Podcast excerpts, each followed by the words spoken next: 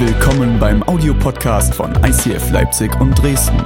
Wenn du Fragen hast oder diesen Podcast finanziell unterstützen möchtest, dann schreib uns an info at icf-leipzig.de.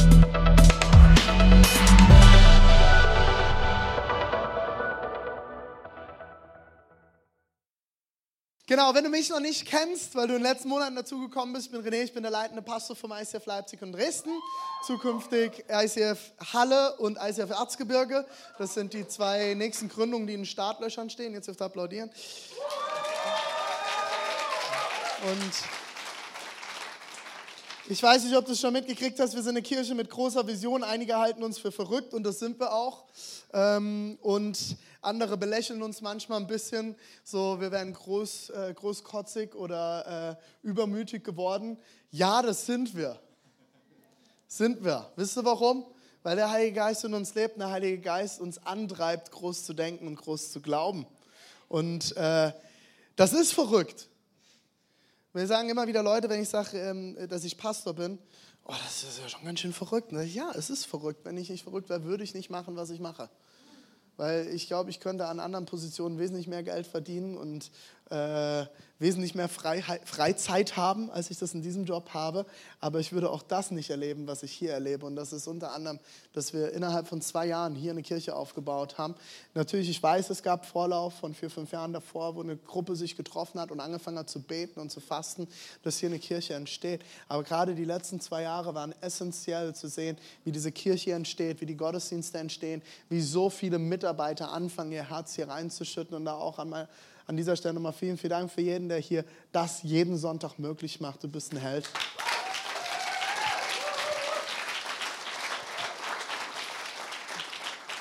Und ich liebe es zu sehen, dass es sich nicht nur auf Leipzig und Dresden begrenzt. Ihr habt es gerade eben mitgekriegt, wir werden einen erste Interest Night, ersten Interessenten-Stammtisch auf Deutsch ähm, äh, im Erzgebirge machen. Und um ehrlich zu sein, habe ich schon ein bisschen Angst davor, weil sich doch mehr Menschen ankündigen, als ich das erwartet habe. Ähm, und das doch schneller geht, als ich das befürchtet habe. Und äh, das Problem ist, Gebete haben Macht, wusstest du das? Ich habe immer zu Jesus gesagt, oh, einmal im Jahr eine Gemeindegründung. Das habe ich jetzt davon. Weil wir haben, äh, letztes Jahr haben wir in Dresden hier richtig losgelegt. Äh, dieses Jahr ähm, war offiziell Gründungsgottesdienst, aber wir haben dieses Jahr eigentlich keine neue Gemeinde gegründet, also müssen nächstes Jahr zwei ran. Ähm, wir haben Nachholbedarf und das Schöne ist auch in Halle, wir haben momentan knapp 40 Leute in Leipzig, die jeden Sonntag aus Halle rüberkommen, die mittlerweile vier Small Groups haben. Wir gründen im Term jetzt noch die fünfte Small Group, weil es nicht reicht und äh, davon sind 18 Leute schon Leiter in verschiedenen Teams in Leipzig. Das heißt, wir können einfach relativ easy nächstes Jahr oder spätestens Anfang 2020 können wir einfach diese Gruppe nehmen und in Dresden, äh, in äh, Halle gründen. Dresden auch, in Dresden auch. Dresden sind wir zum Glück schon. Das ist einfach, das begeistert mich total und äh, ich bin so dankbar zu sehen, wie wir, wie Dinge in Ostdeutschland sich anfangen zu bewegen und immer mehr Menschen dazukommen. Ich habe euch zu Anfang ähm, das Ziel unserer Kirche mitgebracht. Ich werde jetzt versuchen, einen größeren Bogen zu schlagen und es wird ganz spannend. Wir werden uns heute noch mit einem sehr kontroversen Thema auseinandersetzen, das Thema Zungenrede. Aber bevor ich dazu komme, will ich euch am Anfang noch mal ein paar äh, Sachen mitgeben, wo ich glaube, dass es extrem wichtig ist für die nächste Phase von ICF Dresden. Und ich habe euch unser Ziel nochmal mitgebracht. Und unser Ziel heißt, als Kirche ist es unsere Leidenschaft, dass Menschen Jesus Christus ähnlicher werden, furchtlos leben und ihr Umfeld positiv verändern.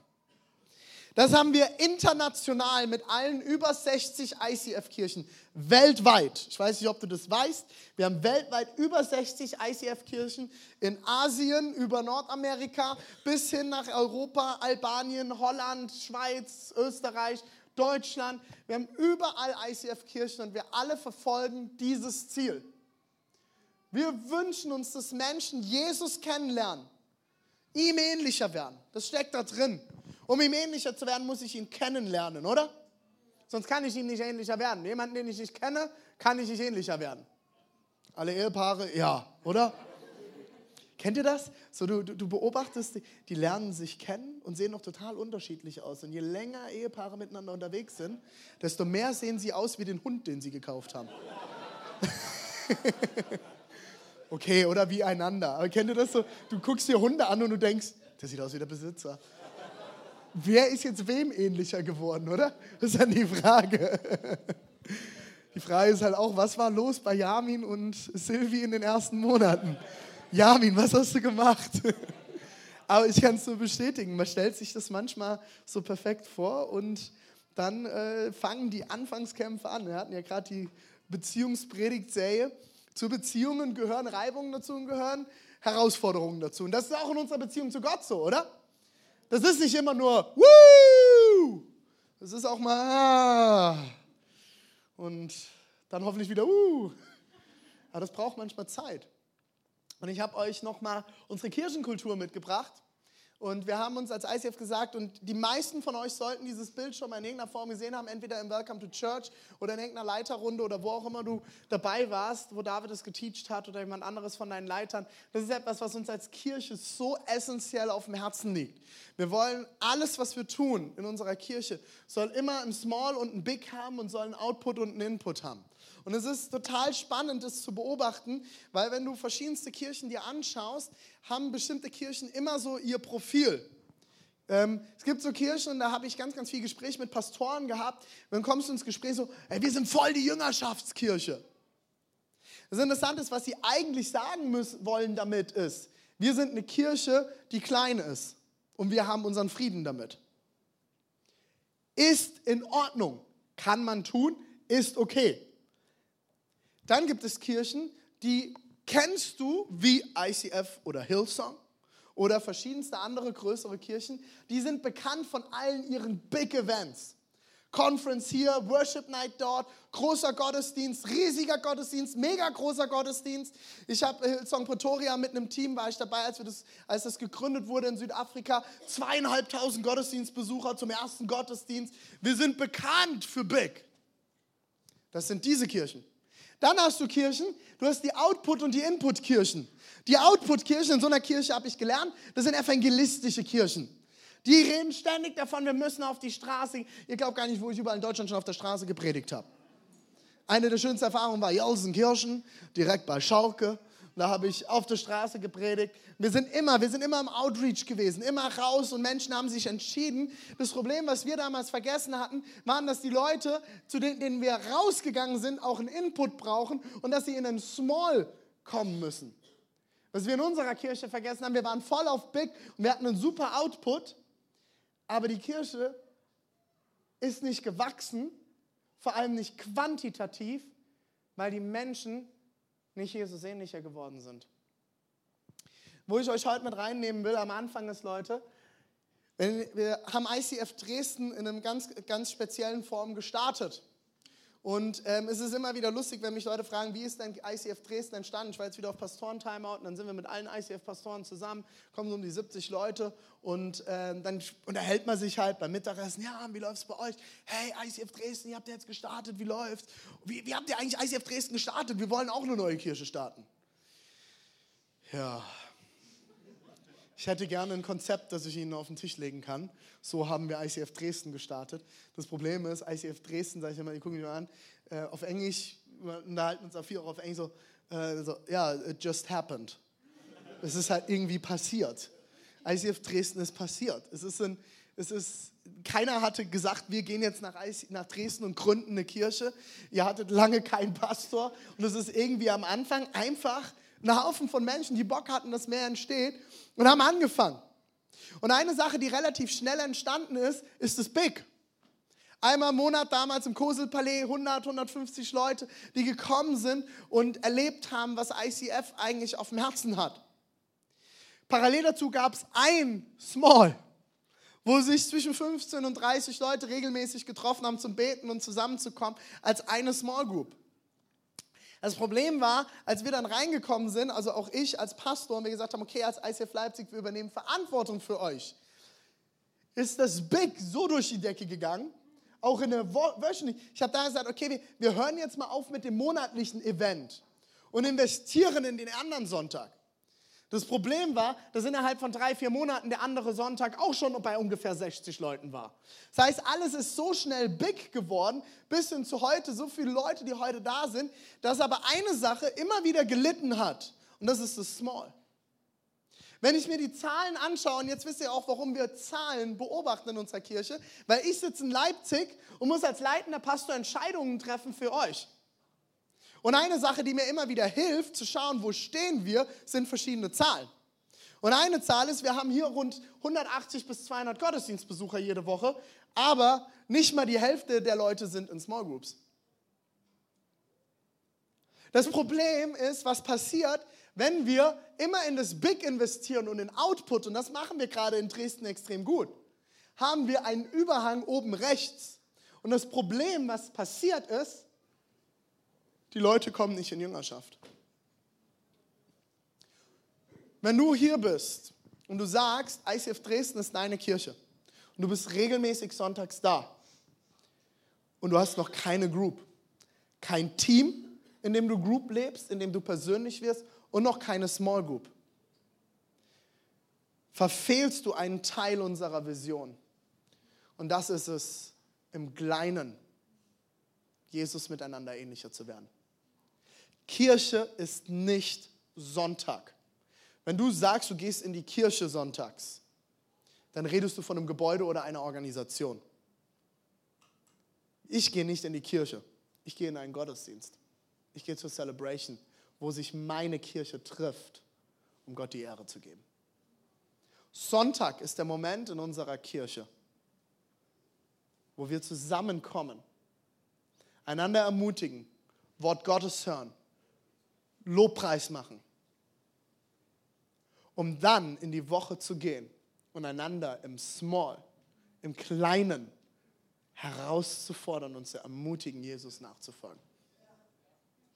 Kirche wird und kann nicht persönlich werden und zur Familie werden, wenn du nur sonntags kommst. Das funktioniert nicht. Es wird nicht funktionieren. Wenn du wachsen willst und herausgefordert werden willst, dann brauchst du eine kleine Gruppe. Es geht nicht anders. Diese Kirche ist zu groß. Dann müssen wir runterschrumpfen wieder auf 60 Mann.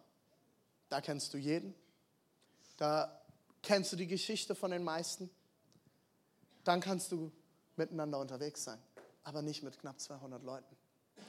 Ich wünsche mir, dass wir in den nächsten Monaten in unserer Kirche hier in Dresden nochmal Gas geben, was das Small angeht. Und jetzt gibt es tausend Gründe. Und glaub mir, ich bin zwölf Jahre Pastor.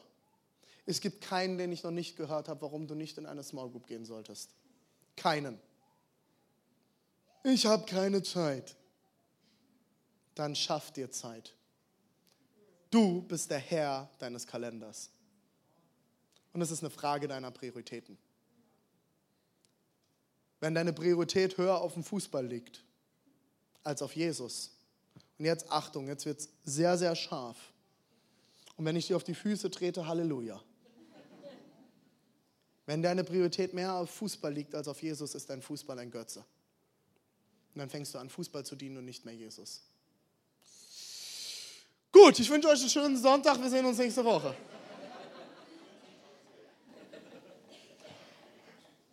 Das sind die Momente, die sind nicht so angenehm in der Predigt, ne? Einer meiner Lieblingsargumente ist, oh, mir geht's nicht so gut. Ich schaff's nicht zur Small Group. Ich schaff das heute nicht. Leute, ich habe lange genug Small Groups geleitet. Wenn mir ein Teilnehmer diese Nachricht geschrieben hat, kannst du darauf wetten, dass diese Person direkt einen Anruf hatte, wo ich ihr erklärt habe, wofür Small Group da ist. Small Group ist der Ort, wo du sein solltest, wenn es dir nicht gut geht. Weißt du warum? Weil Small Group der Ort ist, wo du Leute hast um dich herum, die dir zuhören, denen du erzählen kannst, hey, ich habe eine harte und beschissene Woche gehabt. Könnt ihr für mich beten? Könnt ihr mich ermutigen? Das sind Momente, wo ich mit meiner Small Group zusammengekommen bin und Leute in die Mitte gesetzt haben und gesagt haben, jetzt machen wir Ermutigungsdusche. Und wir sagen dir alles, was genial an dir ist und danach beten wir für dich und versiegeln das im Namen Jesu Christi dass der Heilige Geist das in dir aufbaut. Dass das Realität wird in deinem Leben. Es gibt so viele Argumente, Leute. Ich, ich, ich, ich habe sie alle gehört, glaubt mir. Sind alle Quatsch. Wisst ihr warum? Weil der Feind daran ein Interesse hat, dass du nicht wächst in Jesus Christus. Er hat ein Interesse daran. Und er wird dich immer versuchen zurückzuhalten, in einem Kleinen treu zu sein und deine Scham runterzubringen. Mir hat mal jemand gesagt, René, Hölle beginnt mit dem Tod. Ich glaube, dass das die größte Lüge ist. Hölle beginnt nicht mit dem Tod, Hölle beginnt mit deiner Scham. In dem Moment, wo deine Scham nach oben geht und du dich schämst für etwas, was du getan hast, für Dinge, die du vielleicht verkackt hast im Leben, weißt du, was dann passiert? Dann kann der Feind oben schön den Knoten zumachen an deinem Sack und du zappelst da drin. Weißt du warum? Weißt du warum? Weil du nicht mehr ehrlich bist. Du wirst nicht mehr ehrlich zu dir selbst sein, du wirst nicht mehr ehrlich zu anderen sein und du wirst nicht mehr ehrlich vor Jesus sein können. Und er wartet, dass du deinen Sack aufmachst und kommst und sagst, hey, ich brauche Hilfe. Dafür ist Small Group da. Aber oh, meine Small Group ist nicht so persönlich. Und irgendwie ist es nicht so, so, so Familie. Weißt du, wer Small Group zur Familie macht? Du. Du. Diese Small Group wird so persönlich werden, wie du sie machst. Liebe Männer, ich weiß, wir sind nicht die redseligsten Wesen. Ich weiß, viele von uns sind nicht die Typen, die sich direkt zusammensetzen und anfangen, tief miteinander zu reden.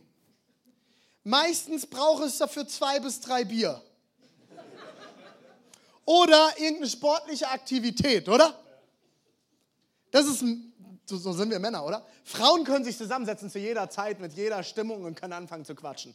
Ich weiß nicht, wie er das hinkriegt, aber irgendwie, und man sitzt als Mann nebendran, versteht kein Wort und die verstehen sich. Die verstehen einander, die kriegen das hin. Aber wir Männer, wir, nee, das kann ich nicht erzählen. Was denken der nachher über mich? Ich bin stark. Weißt du, wann in unserer Small Group Persönliches anfing? Als ich erzählt habe, dass ich mit Pornografie kämpfe. Und auf einmal haben alle angefangen zu erzählen.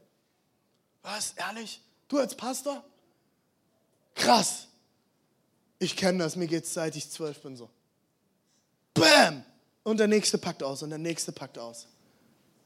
Und wir haben füreinander gebetet und wir haben angefangen, Rechenschaft füreinander zu übernehmen. Wir haben einander gechallenged und gefragt, hey, wo stehst du, wie geht's dir damit? Und bis heute mache ich das mit David, dass wir uns gegenseitig Rechenschaft geben, füreinander beten, get free machen, sagen, hey, pass auf, ich kämpfe damit, kannst du mit mir beten? Liebe Männer, auch ihr dürft Jesus nachfolgen. Mit ganzem Herzen und ehrlich werden voreinander. Wisst ihr, was wahre Stärke bedeutet als Mann? Sich seine Fehler einzugestehen vor anderen und miteinander zu kämpfen um Jesus ähnlicher zu werden. Und liebe Frauen, ich weiß, ihr könnt viel reden. Annabelle ganz besonders. Was redet ihr? Seid ihr bereit, euch verletzlich zu machen und ehrlich zu werden und dem anderen wirklich zu erzählen, wie es euch geht? Leute, diese Kirche wird nicht persönlich werden und wir werden nicht miteinander wachsen, wenn wir nicht anfangen, ehrlich zueinander zu sein. Oh, ich kenne die anderen aber nicht. Natürlich nicht, weil ihr eine neue Small Group seid. Dann lernt euch kennen. Dann fang an, ehrlich zu werden. Und wag es. Bet, dass Jesus dir den Mut gibt. Der Heilige Geist lebt in dir. Dann gehst du in diese Small Group und sagst an dem Tag und in Jesu Namen, Heiliger Geist, hilfst du mir heute, dass ich heute Abend ehrlich sein kann und das erzählen kann, was mir so peinlich ist und was mir so schwer fällt. Oder du erzählst deinen Kampf mit Gott. Du sagst, du kämpfst seit Jahren mit Gott, dass du nicht weiterkommst. Dann erzählst du das deiner Small Group und ihr werdet persönlich werden. Oh, meine Small Group ist nicht ermutigend. Wow, dann sei doch doch der größte Ermutiger. Dann fang damit an. Diese Woche noch. Ach, du hast keine Group. Das ist natürlich scheiße. Dann wird es Zeit. Die Jeschi, Jeschi, ich stehe mal kurz auf. Jeschi ist unsere Small Group Bereichsleiterin. Als Standardpastorin hier. Und äh, wenn du noch keine Group hast und du sagst, ich brauche auch so eine Group, ich will ehrlich werden, ich will wachsen, ich will persönlich werden, ich will, dass diese Kirche nicht nur mein Sonntagsevent ist, sondern meine Familie wird, dann gehst du nach dem Gottesdienst auf Yeshi im Foyer zu und sagst, Yeshi, ich weiß, die Groups haben gestartet, ich habe gepennt. Ich weiß nicht, warum du dir keine gesucht hast. Yeshi, ich brauche eine Group. Und soll ich dir was verraten? Wir starten sogar eine Group für dich. Wenn du noch eine Group brauchst, werden wir versuchen, weitere Groups zu gründen. Und wenn du jetzt sagst, okay, ich habe es verpennt, ich will noch eine Group gründen, gehst du nachher zu Yeshi und sagst, Yeshi, ich will eine Group gründen. Und wir werden während dem Term weitere Groups gründen. Ich möchte, dass wir nächstes Term mit doppelt so vielen Small Groups an den Start gehen wie jetzt. Das kann nicht wahr sein, Leute. Dass wir als Kirche, die persönlich wird, die gestartet hat und wo wir sagen, wir wollen wachsen, das ist unser Ziel, dass wir so wenig Small Groups haben. Das kann nicht sein. Das bedeutet, wisst ihr, was das mir sagt als Pastor? Dass ich eine Kirche habe, die gerne ein geniales Event besucht, aber nicht bereit ist, all in mit Jesus zu gehen. Und jetzt kannst du das als eine steile und krasse Aussage nehmen. Gerne. Du kannst dich auch nachher beim Mittagessen darüber auskotzen und darüber meckern. Oder du fragst dein Herz, ob du bereit bist, small zu gehen und all in zu gehen und persönlich zu werden. Ich habe kein Problem damit, wenn du mich nachher blöd findest. Ist okay. Kann ich mit leben, bist nicht der Erste. Auch nicht der Einzige. Gibt genug. Nach jedem, jeder Predigt findet mich irgendjemand blöd. Ist okay. Ich habe meine Freunde. Ist in Ordnung. Die,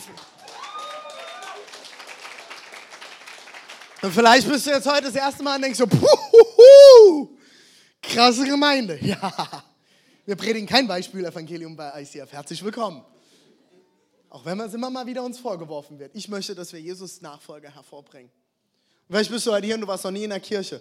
Weißt du was? Ich wünsche mir so sehr, dass du es kennenlernst, dass Familie möglich ist. Wo wir einander ermutigen, wo wir miteinander laufen, wo wir mehr wachsen wo wir mehr und mehr zu den Personen werden, zu denen Jesus uns eigentlich geschaffen hat. Alright. Wow. Ich will schließen an der Stelle mit dem ersten Teil der Predigt. Habe ja noch eine halbe Stunde. Ich will schließen mit einem Satz, der relativ krass ist und wenn er dich nicht betrifft, dann wenn es dein Thema ist, hör gut hin, lege Opferkultur ab. Ich kriege immer wieder noch diese Momente mit, dass Leute Sätze sagen wie, oh, wir müssen immer alles machen wie im ICF Leipzig. Warum können wir nicht hier einfach unser Ding machen? Ganz ehrlich, Leute, das ist absolutes Opfertum. Ihr macht ICF Dresden, wenn du solche Aussagen bringst zum Opfer. Oh, wir armen im ICF Dresden, wir müssen alles machen wie in Leipzig. Soll ich aber sagen, ihr macht, ihr macht so viel überhaupt nicht wie in Leipzig. Überhaupt nicht. Und wisst ihr was? Wie, wisst ihr, wie viel Einfluss ICF Dresden mittlerweile auf ICF Leipzig hat? Natürlich kommen bestimmte Dinge aus Leipzig. Wisst ihr warum? Weil Deborah und ich in Leipzig wohnen. Und wir die leitenden Pastoren sind und, das, und wir in Leipzig sind. Und äh, zweite Sache ist, ganz viele Dinge, die wir in Leipzig ausprobieren, landen niemals hier und ihr müsst die Fehler nicht machen wie in Leipzig, weil wir sie in Leipzig ausprobieren. Viele Extrarunden sind wir hier in Dresden nicht gegangen, weil Leipzig es ausprobiert hat. Hör auf mit diesem Quatsch. Wir sind eine Kirche für eine Region. Und alles, was wir denken, denken wir für die Region. Wenn wir Kids Church denken, denken wir, okay, wie können wir Kids Church bauen in Leipzig und in Dresden und alles so fertig machen an Papern, an allem, was wir tun, ausarbeiten, dass wir es nehmen können und später sagen, hey, ICF Halle, hier startet Kids Church, alles vorbereitet. Fangt es einfach an, genau mit diesem Konzept. Wie geil ist das, wenn an allen Standorten ein Elchi unsere Kinder begrüßt? Ein Elch. An allen Standorten. Und jetzt pass auf. Diese, die Kinder sagen zu mir, sie gehen in die Elchi-Kirche. Wir saßen im letzten beim Mittagessen und das Kind von einem Freund von mir sagt zu seinem Papa, Papa, wen findest du cool bei der Elchi? Und ich sitze da so, what? Bei was? Na, unsere Kinder sagen immer Elchi. Das ist die Kirche für sie. Weil sie es damit verbinden. Und jetzt stell dir vor, wir zeigen an jedem Sonntag, in jedem Standort, in jeder Kids Church ein Video, wo der Elch den Kindern Jesus nahebringt. Weißt du, was es kostet, so ein Video zu produzieren? Ihr könnt ein eigenes Maskottchen haben, gerne. Dann müsst ihr mehr Geld zusammenlegen. Weil dann müsst ihr auch die Videoproduktion für euer eigenes Maskottchen bezahlen. So können wir mit vier, fünf, sechs, zehn Kirchen gemeinsam eine Videoproduktion bezahlen und damit zeitgleich mehrere hundert Kinder erreichen. Ist das genial? Wir wären dumm, wenn wir es nicht machen würden.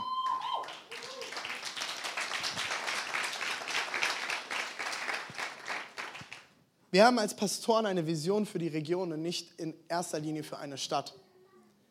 Die Städte sind aber jeweils Teil von dieser Vision. Wir bauen Kirche auch für die Menschen, die noch nicht da sind. Herzlich willkommen, schön, dass du seit Jahren kommst. Aber weißt du was, es gibt noch über 500.000 Leute da draußen, die Jesus nicht kennen. Und das ist nur Dresden. Was ist mit dem Umland? Wir bauen Kirche immer für Leute, die noch nicht hier sind. Du spendest für Leute, die noch nicht hier sind. Und wenn du wachsen willst und Ehrlichkeit willst und Ermutigung willst und Veränderung willst und Tiefe willst und krasse Gebete willst, dann sei du der Erste und sei nicht das Opfer. Oh, es funktioniert alles nicht. Und meine Group ist nicht so, meine Kirche ist nicht so und das passiert nicht. Sei du der Erste. Fang es an. Heute, hier und jetzt. Fang es an und geh voran. Dann helf den anderen. Dann bist du der Erste. So, und jetzt werde ich ein Gebet dafür sprechen und dann dafür beten, dass die Uhr zurückgedreht wird und dass ich nochmal eine halbe Stunde Zeit habe für den Rest. Jesus, ich danke dir, dass du Kirche als einen persönlichen Ort gedacht hast. Dass du Kirche als Familie gedacht hast. Und Jesus, ich bete für jeden Einzelnen, der jetzt heute hier sitzt und am Überlegen ist, hey, ich will den nächsten Schritt gehen, ich will tiefer gehen. Ich bin am Überlegen, mir eine Group zu suchen oder soll ich eine Group leiten oder was auch immer. Und auch alle, die noch nicht so weit sind. Jesus, ich bete, dass du uns auf, als Kirche herausforderst, aus unserer Comfortzone herauszukommen. Und dass wir anfangen, tiefer zu gehen, ehrlicher zu werden, einander zu, zu challengen, miteinander unterwegs zu sein. Und ich bete, dass unsere Groups dafür bekannt werden in der gesamten Region, dass es Orte sind, wo wir miteinander ehrlich werden, wo wir auspacken, einander herausfordern, miteinander beten und wir einander und aneinander und miteinander wachsen. Jesus, ich danke dir, dass du Kirche liebst und dass wir Teil sein dürfen von deinem Plan. Amen. Amen. Gut, wie kriege ich jetzt in fünf Minuten Zungenrede zusammengefasst? Zungenrede ist gut. Okay, ich muss jetzt echt gucken, wo ich starte. Ich finde es ganz spannend, das Thema Zungenrede, und damit will ich heute die Heilig Geist Predigtserie abschließen. Genau, unter, unterstützt mich mal ein bisschen die nächste halbe Stunde. Ähm, Zungenrede ist, ein, ist eins der meistdiskutiertesten Themen, glaube ich, in sehr, sehr vielen Kirchen oder eins der meist totgeschwiegensten Themen in Kirchen. Warum? Weil Leute Angst davor haben und weil bestimmte Lehren ihnen erklärt haben, dass man Angst davor haben muss. Ich bin in der Kirche zum Glauben gekommen, die sehr konservativ unterwegs war. Und ich weiß doch, damals wurde um die Ecke eine Pfingstgemeinde gegründet. Allein das Wort Pfingstgemeinde hat Angst ausgelöst. Und ich weiß es noch, dass ich habe dann mitgekriegt, die, ich komme vom Hunsrück, das ist unsere Region, so wie Erzgebirge, kleines Gebirge. Und äh, und die haben einen Gottesdienst gemacht, einmal im Monat freitags, der nannte sich Hundsprays. Und ich habe damals gesagt, oh, das klingt voll cool, lass doch mal da hingehen. Und dann kam die Aussage von unseren Leitern, nein, da gehen wir nicht hin, die beten in Zungen. Ich bin nicht christlich aufgewachsen, ich wusste überhaupt nicht, wovon er redet. Wie, wie betet man denn sonst, wenn man nicht mit der Zunge betet? Und dann erklärte mir, habe ich gesagt, was meinst du denn damit? Naja, die beten in einer Sprache, von der sie denken, dass Gott sie ihnen eingibt, die ist aber eigentlich nicht von ihnen, sondern die sind verrückt, äh, beziehungsweise ist es vom Feind. Damit war für mich klar, Zungenrede ist nicht gut. Bis dann der Tag kam, dass ich diese Gemeinde verlassen habe und äh, mich ein junges Pastoren-Ehepaar rausgerufen hat und gesagt hat, René, wir können uns vorstellen, dass du bei uns Jugendpastor wirst, wir möchten, dass du bei uns Theologie studierst und wir wollen dich ausbilden. Jetzt hatte ich aber drei Probleme. Erstens, es gab eine Pastorin. Das gab es in meinem Weltbild nicht. In meiner Gemeinde, in meiner Gemeinde gab es kurz bevor ich gewechselt habe, eine Abstimmung, ob Frauen Älteste werden dürfen und die ist negativ ausgefallen. Wir hatten Frauen, die teilweise noch ihr Haupt bedeckt haben beim Beten. Männer und Frauen haben teilweise getrennt gesessen. Sehr konservative Gemeinde. Zweites Problem war, diese besagte Pastorin, die für mich zuständig war, weil sie die junge Gemeinde geleitet hat, war auch noch eine Person, die prophetisch geredet hat. Gab es in meiner Welt auch nicht. Eine Person, die von Gott etwas empfängt und es mir weitergegeben hat. Ich war am Anfang sogar sehr sauer darauf, weil ich gedacht habe, Gott erzählt nichts weiter. Es war ein sehr, sehr schwieriger Moment in meinem Leben.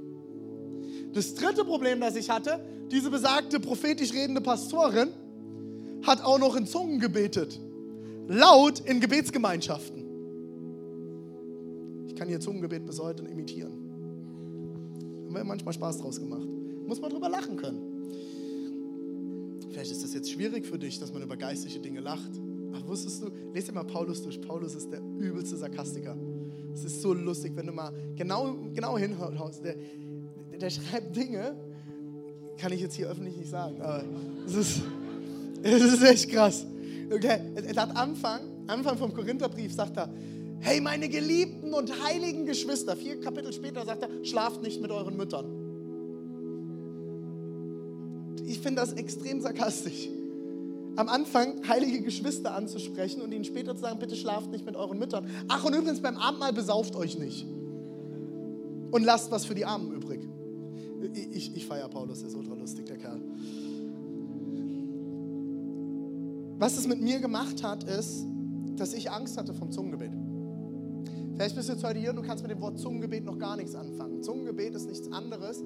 Die Bibel spricht davon, ich habe tausend Bibelstellen. Ähm, es geht, geht am Ende darum, dass wenn du den Heiligen Geist in dir hast, dass es eine Gabe gibt. Wir haben das letzte Woche gehört, es gibt verschiedene Gaben. Und es gibt eine Gabe, die nennt sich Zungenrede auf Deutsch übersetzt. Oder Glossolalie ist das Fremdwort. Oder Sprachengebet. Und es geht am Ende darum, dass du in deinem Gebet mit Gott eine eigene Sprache bekommst. Manche sagen, es klingt wie Holländisch oder Schweizerdeutsch. Andere sagen, eine der witzigsten Situationen war, wir haben im Gottesdienst für neue Leute gebetet gehabt und nach dem Gottesdienst kam jemand auf mich zu. Äh, nee, ich stand mit jemand anderem und ich hörte zu und sie sagt, boah, die haben sogar auf Hebräisch für mich gebetet. Krasse Kirche. Es ist kein Hebräisch, es ist auch kein Griechisch, auch nicht Altdeutsch. Bei manchen klingt es ein bisschen sächsisch. Ähm, es ist eine eigene Sprache, die du von Gott bekommst. Und ich glaube, es gibt am Ende zwei Richtungen, wie diese Sprache funktioniert. Das eine ist, und das zeigt uns die Bibel, das ist Reden Gottes zu den Menschen. Und das andere ist Reden des Menschen zu Gott. Zungengebet ist das Reden Gottes zu den Menschen. In der Apostelgeschichte 2, 4 bis 4 und 6 lesen wir, so wurden sie alle mit dem Heiligen Geist erfüllt und redeten in fremden Sprachen, jeder so, wie der Heilige Geist es ihnen eingab. Fassungslos hörte jeder die Jünger in seiner eigenen Sprache reden. Ich habe nachgezählt, es sind mehr Nationen anwesend, als Jünger in verschiedenen Sprachen sprechen. Versteht ihr, wie ich das meine? Es heißt, es können keine weltlichen Sprachen sein. Die Leute haben nicht, es sind viel, viel mehr verschiedene Nationen anwesend, als Sprachen von den Jüngern gleichzeitig gesprochen werden konnten, als das passiert ist. Das heißt, es müssen, es muss nicht nur die Gabe der Zungenrede ausgegossen worden sein, dass sie angefangen haben, in einer neuen Sprache zu beten, sondern auch die Gabe der Auslegung, dass Menschen hören und verstehen konnten, was die Jünger gebetet und gesprochen haben. Eine Gabe, über die immer wieder geredet wird, ist die Zungenrede. Aber wusstet ihr, dass es die Gabe der Auslegung gibt? Einige nicken. Es ist nichts anderes, als dass jemand eine prophetisch gesprochene Zungenrede auslegen kann und übersetzen kann. Ich habe damals zu Jesus gesagt, ähm, ich will diese Gabe der Zungenrede nicht haben, weil ich nicht wusste, wie ich damit umgehen sollte. Kam irgendwann eine Zeit in meiner stillen Zeit, wo ich mit Jesus alleine gesessen habe und gebetet habe und ich spürte, wie auf einmal Wörter in meinen Kopf kommen, die ich nicht kannte. Und ich hatte die schwere Vermutung, dass das jetzt Zungengebet sein könnte. Und ich habe zu Jesus gesagt, nein, das ist nicht für mich. Und es kamen mehr Worte. Und ich habe mich irgendwann getraut, das auszusprechen und angefangen zu beten. Am Anfang waren es zwei, drei, vier, fünf Worte und es wurde mehr. Und dann habe ich diese Bibelstelle gelesen und ich habe gedacht, ah, warte mal, wenn ich die Gabe der Zungenrede habe, dann will ich auch die Gabe der Auslegung haben, Jesus. Und ich gesagt, Jesus, jetzt mach Eier. Ich will das andere auch haben. So rede ich mit Jesus. Tut mir leid, wenn dich das überfordert. Wir sind ziemlich close, wir zwei. Und er, weiß ich kann jetzt auch so sagen, Jesus, kannst du mir das bitte geben? Aber er weiß eh, dass ich in meinem Herzen gedacht habe, mach Eier. Also kann ich auch aussprechen. Ähm, und ich habe das gebetet und ich werde das nie vergessen. Ich habe das die Woche schon mal auf dem, ähm, bei der Worship Night in Leipzig gesagt. Wenn du das mitgehört hast, hörst du es jetzt doppelt, aber es ist umso besser. Ich bin auf ein Jugendcamp gefahren, ich war damals Jugendpastor Wir waren 30 bis 50 Jugendliche, alle zwischen 12 und 18 Jahre. Und wir hatten einen äh, Gebets- und Worship-Abend gemacht. Und ich habe irgendwann gesagt, hey, und habe gepredigt und dann für den Heiligen Geist gebetet. Und es war eine super intensive Zeit. Und gerade Kinder und Jugendliche sind viel offener für den Heiligen Geist als wir Erwachsenen, weil die sich nicht so viel Gedanken darüber machen. Und dann kommt ein 13-jähriges Mädchen auf mich zu. Und ich werde das nie vergessen. Sie guckt mich an und sagt: René, ich habe das Gefühl, ich soll eine Zungenrede über das Mikro weitergeben.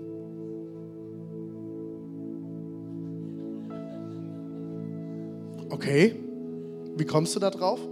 Ich habe da was auf dem Herzen und ich glaube, das ist für alle bestimmt. Mein theologischer Kopf fängt an, naja, wenn man eine Zungenrede von vorne weitergibt, sagt Paulus, ist es eigentlich auch richtig, wenn es eine Übersetzung dazu gibt. So, Jesus, du weißt Bescheid, ne? Mach Eier, du hast drei Minuten Zeit. Und dann fing dieses Mädel, 13 Jahre alt, kleines, süßes, blondes Mädchen, stand vor der gesamten Gruppe. Also, die hatte Mut, weil die hatte keine Ahnung, was passiert. Und fängt an, diese Zungenrede weiterzugeben. Und ich spüre in dem Moment, dass ich die Übersetzung habe. Und gehe dann nach vorne danach und fange an, Dinge zu sagen, die mir der Heilige Geist eingibt, zu dem, was das Mädchen gebetet hat. Waren Dinge dabei wie, hey, Gott liebt dich so sehr und er sieht dich und verschiedenste Sachen so. Und im nächsten Moment dachte ich, oh, ist jetzt aber nicht so tief, René. Also das war jetzt ja semi-prophetisch das wissen wir ja, ne? dass Gott uns liebt und dass er da ist und solche Sachen. Und nachher kommt ein Mädchen zu mir, rotz und Wasser heulend. Und sagt, nee, vielen Dank, dass du das ausgelegt hast. Das war genau für mein Leben. Und ich habe ich hab etwas heute verstanden. Gott hat etwas in meinem Herzen gebaut. Also ich habe, es ist wie, es ist ähnlich, wie wenn du verheiratet bist. Nur weil du irgendwann mal vom Altar gesagt hast, ich liebe dich, solltest du nicht aufhören, deiner Frau zu sagen, du liebst sie. Na, wieso soll ich denn das sagen? Die hat doch einen Spiegel. Die weiß doch, dass sie gut aussieht. Das wäre so eine männliche Antwort, oder? Ich hab dir doch einen Spiegel gekauft, soll sie reingucken, wa? Sieht sie doch, dass sie gut aussieht. Hab ich ihr doch vor acht Jahren am Altar versprochen. Ich habe ihr gesagt, Schatz, ich liebe dich, ich werde bei dir bleiben, du bist der Beste. Dann dir einen Spiegel, dann weißt du Bescheid. Wie wichtig ist es, dass wir uns als Partner gegenseitig sagen, hey, du siehst heute gut aus. Ich liebe dich. Ich liebe es, Zeit mit dir zu verbringen.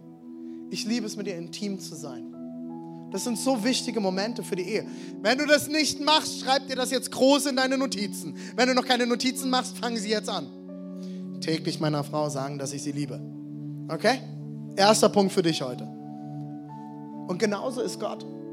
Gott nimmt sich die Zeit, Einzelnen zuzusprechen. Prophetisch, ob das durch eine Zungenrede ist oder durch andere Situationen. Menschen zu sagen, ich liebe dich. Und vielleicht war das für dich jetzt nicht tief, aber für eine Person, die da war, war es tief. Eine Situation in der Gemeinde in Australien, äh, Gottesdienst, fetter Worship und ein Typ sitzt in der letzten Reihe ähm, und er sieht, nee, es war nicht in Australien, es war in Deutschland, zurück, sorry, ein Typ in Deutschland, Gottesdienst, sitzt in der letzten Reihe und sieht ein Känguru im Gebet. Und dann sagt Jesus, was soll ich denn jetzt damit machen? Geh nach vorne und erzähl, dass du ein Känguru gesehen hast. Sag mal, kannst du mir ein bisschen mehr Kontext geben? Die denken doch alle, ich habe einen Schuss. Geh nach vorne und gib weiter, dass du einen Känguru siehst. Sagt er, nö, mach ich nicht. Drei Lieder verstreichen und er ist am Kämpfen und sieht immer wieder, hat im Kopf, ich soll dieses Känguru weitergeben. Okay, Gott, ich hab's verstanden. Geht nach vorne, geht zu dem Pastor, sagt, hey, ich habe den Eindruck, ich soll weitergeben, dass ich ein Känguru gesehen habe. Wie geht's dem Pastor? Ja, gut. Kann nicht viel kaputt machen, ist nur ein Känguru.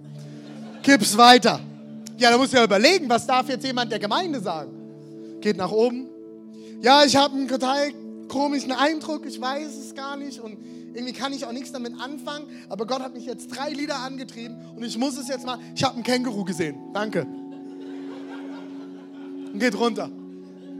Nach dem Gottesdienst kommt ein junger Mann auf ihn zu äh, und geht direkt auf ihn zu und er denkt schon, oh Mann, ey. der sagt mir jetzt bestimmt, dass ich nicht mehr alle habe und alles. Und in Zweifel schon an sich, kommt der Typ auf ihn zu und sagt, hey, vielen Dank für deinen Eindruck. Und ich so, äh, wie meinst du das? Ich frage Jesus seit Monaten, ob ich in, in welches Land ich gehen soll. Und Australien war eines der gerateten Ländern. Ich weiß jetzt heute, dass ich nach Australien gehen soll.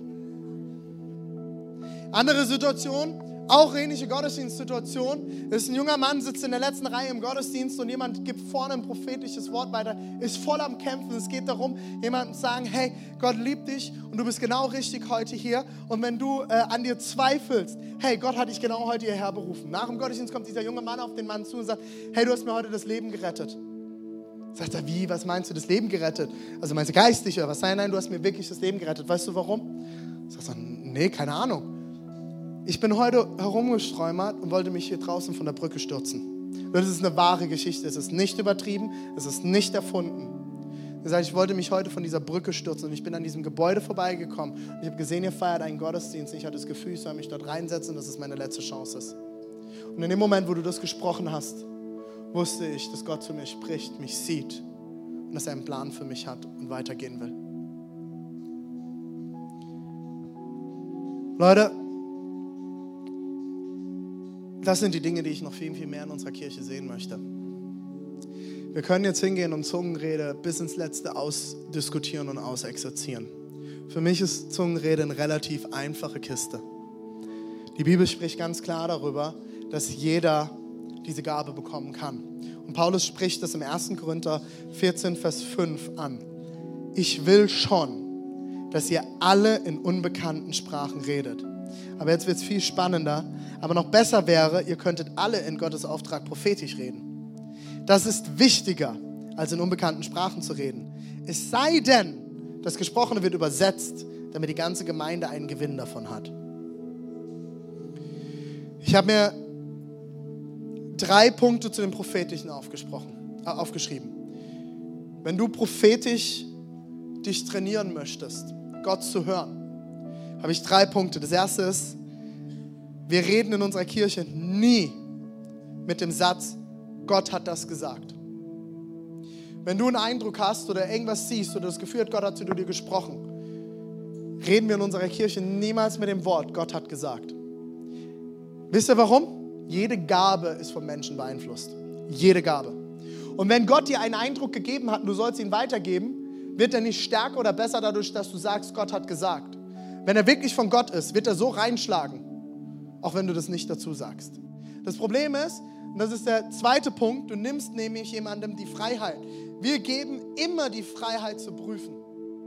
Alles, was wir auf dieser Welt tun, ist immer vom Mensch und von Gott beeinflusst. Es wird immer irgendwo von, wenn du eine Gabe nutzt, wird sie immer von Gott beeinflusst. Es ist übrigens dasselbe mit der Zungenrede, wusstest du das?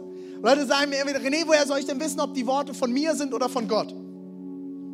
Es ist so lustig, Leute. Die Gabe des Lehrens ist genauso eine Gabe des Heiligen Geistes. Wusstest du das?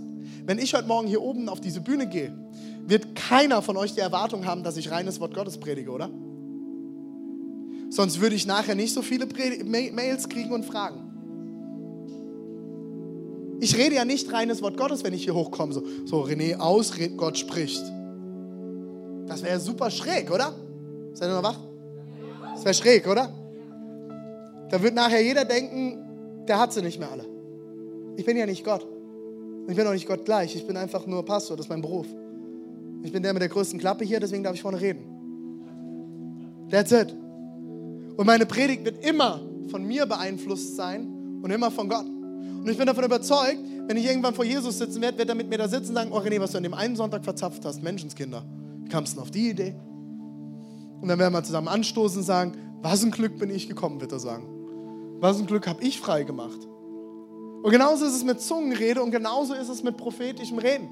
Alles wird immer von dir beeinflusst sein. Soll ich was ganz ehrlich sagen? Ich bin davon überzeugt, dass in meiner Zungenrede definitiv menschliche Sachen drin sind. Schon 100% von überzeugt. Und jetzt wird es aber ganz spannend. Ist das schlimm? Ist es schlimm? Ist doch nicht schlimm. Das ist doch nicht schlimm. Dann sind da vielleicht drei Phrasen von mir drin. Es gibt Studien, es gibt Theologen, die haben Studien erhoben, dass in bestimmten Regionen und Gemeinden du ähnliches Sprachengebet findest. Also entweder der Heilige Geist gibt Dialekte Und er sagt, so, da haben wir die Sachsen, die bekommen ein besonderes Sprachengebet. Da haben wir die Bayern, die kriegen ein bisschen mehr R. Die Schweizer, die rotzen ein bisschen mehr. Hochrechtli. Oder? Die kriegen das ein bisschen mit rein. Ist ja Quatsch, oder? Ich glaube, es hat einfach damit zu tun, dass wir alle Menschen sind und der Mensch beeinflusst, was er tut. Ich erwarte nicht, dass mein Sprachengebet komplett von Gott inspiriert ist. Und genauso erwarte ich nicht, dass jedes prophetische Wort, das ich habe oder das du hast, 100% von Gott inspiriert ist. Ist doch Quatsch. Es ist am Ende dein menschlicher Geist und Jesus kommt oben drauf und inspiriert. Und deswegen prüfen wir jedes prophetische Wort in unserer Kirche. Jedes prophetische Wort, jede Predigt. Du darfst mitdenken. Und wenn dir was nicht gepasst hat, okay, kann ich mit leben.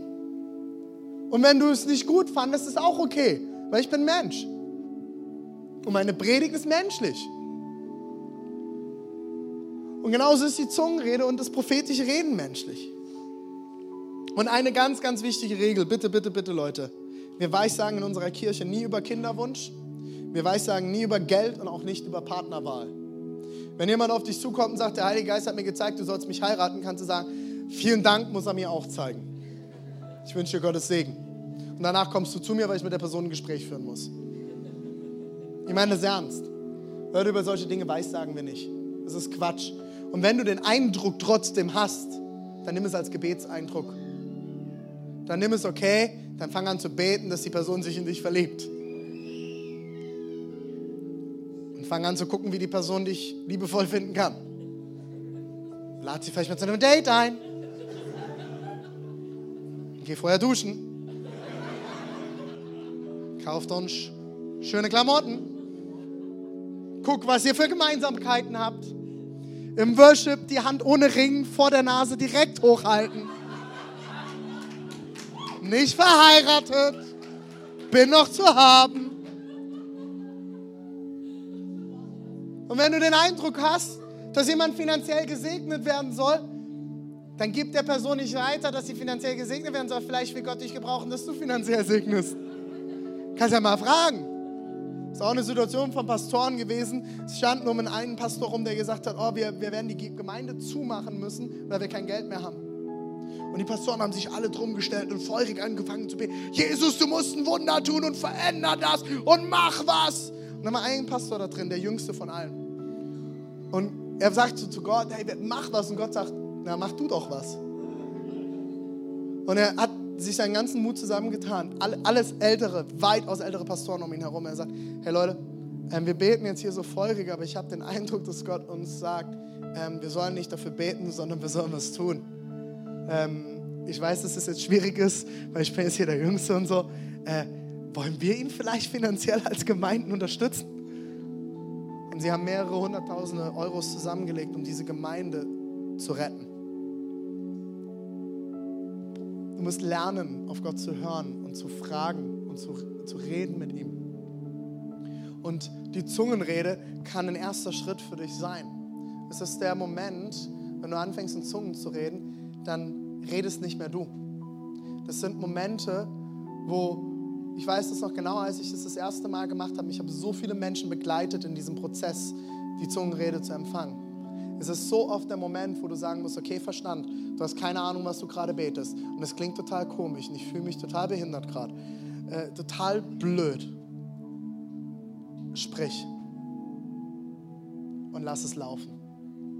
Auch wenn du es nicht verstehst. Die Zungenrede ist die einzige Sprache, die der Feind nicht versteht. Wusstest du das?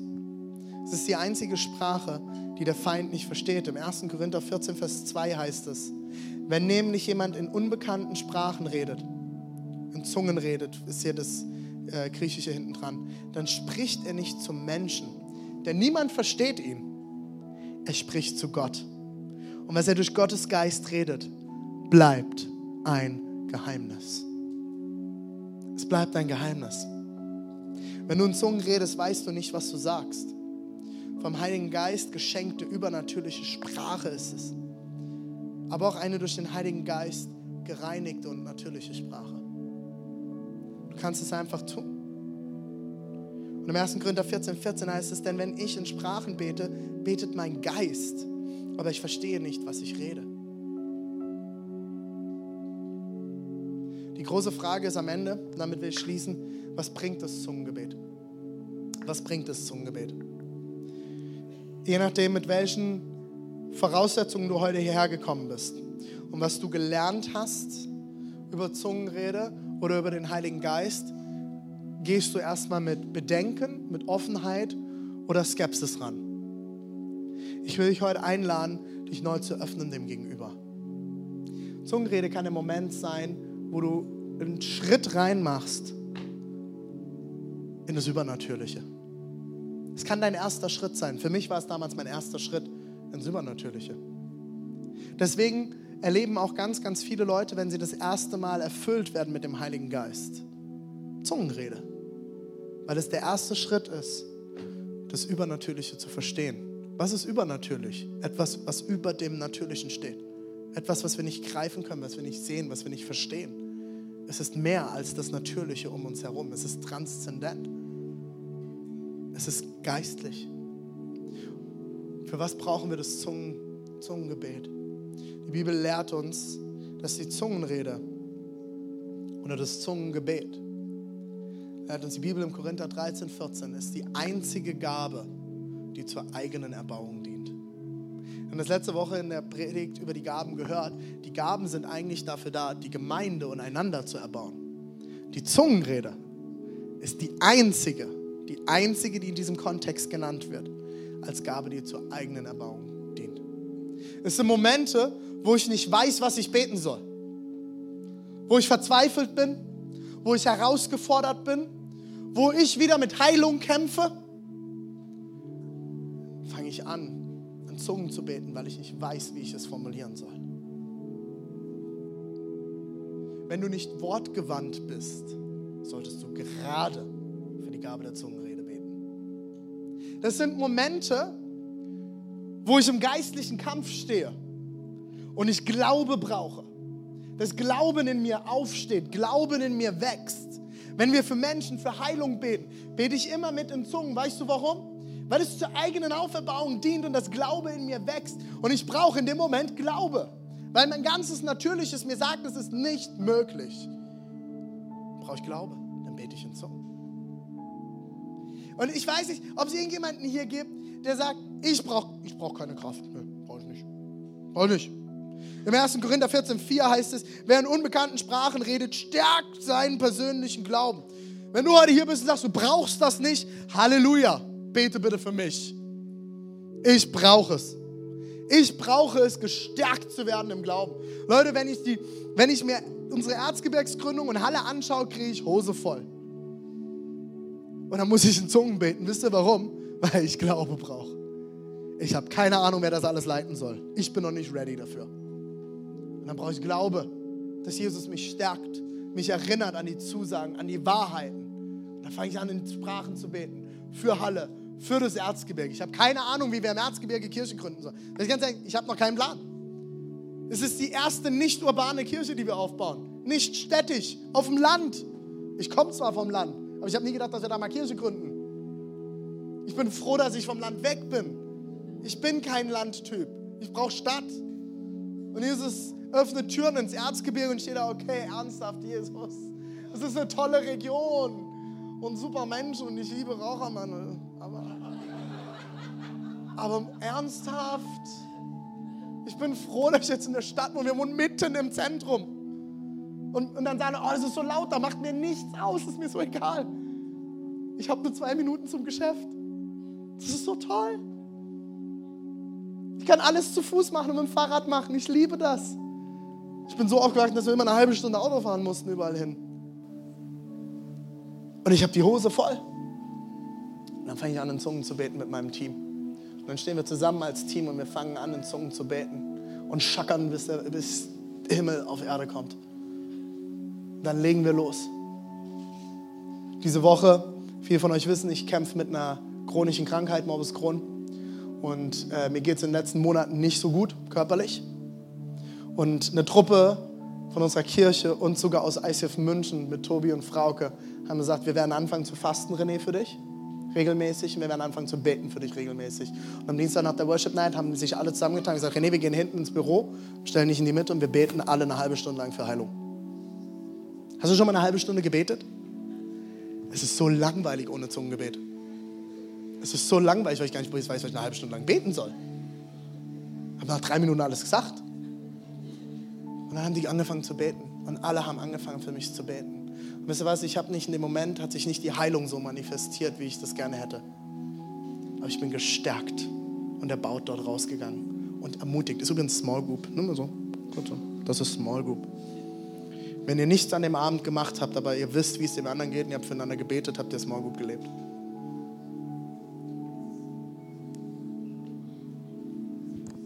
Zungenrede ist der Moment, wo Gott zu uns reden kann. Und es ist der Moment, wo wir zu Gott reden. Wir sprechen Geheimnisse. Im Korinther 13 wird es mit Engelszungen verglichen. Es ist, als würde ich mit Engelszungen sprechen. Die Sprache der Engel. Und es ist eine Gabe, die der Feind nicht versteht. Wie kannst du die Gabe der Zungenrede bekommen? Indem du Jesus darum bittest. Du musst nicht perfekt sein. Du wirst niemand Besseres durch die Zungenrede. Du hast nicht etwas Besonderes, was andere nicht haben. Das ist übrigens der Grund, warum Paulus im Korintherbrief bestimmte Regeln aufstellt für Zungenrede, weil die Korinther schräg damit umgegangen sind und ein Zwei-Klassen-Christentum aufgebaut haben. Die, die in Zungen reden und die, die nicht in Zungen reden. Das ist völliger Quatsch. Ich bin davon überzeugt, dass jeder Christ diese Gabe empfangen kann und dass Gott sie bereit hat für jeden Einzelnen. Ich will dich ermutigen, dich danach auszustrecken. Sagen, Jesus, ich bin hier. Und ich will diese Sprache mit dir haben. Ich will das sprechen können. Oder vielleicht bist du hier und sagst, hey, ich will auslegen können. Vielleicht bist du aber auch hier und sagst, hey, ich will mehr prophetisches Reden erleben in meinem Leben.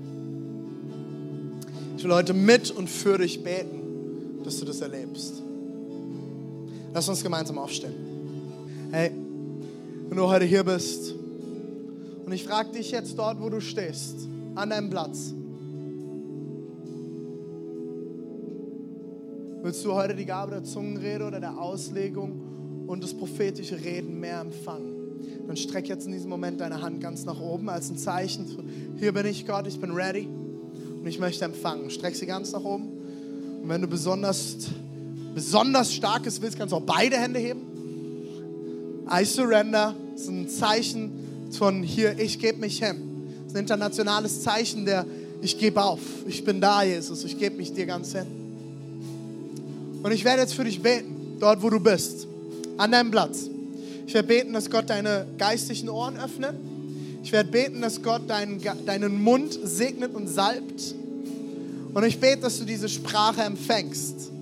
Und ich lade dich ein, dort, wo du jetzt stehst, äh, wenn, du, wenn du dich danach ausstreckst, in Zungen zu beten und dir kommt irgendwas in deinen Kopf, fang es an, einfach auszusprechen. Lass es einfach laufen. Lass es einfach raus. Und ich lade alle ein, die nicht mitbeten, beziehungsweise die, die schon die Gabe der Zungenrede haben dass ihr für die anderen einfach mitbetet. Streckt euch einfach aus und fangt an, einfach mit mir gemeinsam zu beten. Bete dort, wo du bist, in Zungen. Das hilft den anderen, dass sie sich nicht komisch fühlen, sondern einfach zu empfangen. Heiliger Geist, ich danke dir, dass du jetzt hier bist. Ich danke dir, dass deine Kraft da ist. Heiliger Geist, ich danke dir, dass du jetzt kommst und dass du austeilst. Ich segne von jedem Einzelnen, der sich heute danach ausstreckt, den Mund und die Zunge in deinem Namen. Wir lösen das in Jesu Namen, dass nichts zurückgehalten werden kann und dass die Worte rauskommen, die du sprechen willst. Jetzt in diesem Moment. Ich bete jetzt, dass die Gabe der Zungenrede über dir freigesetzt wird, dass die Gabe der Auslegung über dir freigesetzt wird und ich segne deine geistlichen Ohren und deinen, deinen Mund zu reden und zu hören, was Gott dir eingibt, in Jesu Namen. Ich bete jetzt, dass Scham keine Macht hat in diesem Moment, dass Scham nicht zurückhalten kann. Ich bete, dass jetzt genau das über die Lippen kommt, was kommen soll in deinem Namen. Danke Heiliger Geist, dass du jetzt hier bist, dass du austeilst.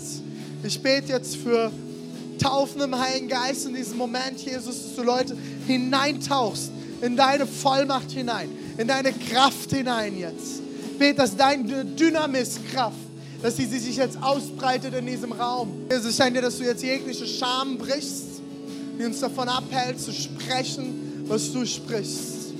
Fang einfach an zu, zu beten. Wenn dir irgendein Wortfetzen kommt, irgendeine Phrase, fang es an, einfach auszubeten. Fang es an, einfach auszubeten, jetzt in diesem Moment. Halleluja, Jesus. Serabashikaraba. Korashikarashi.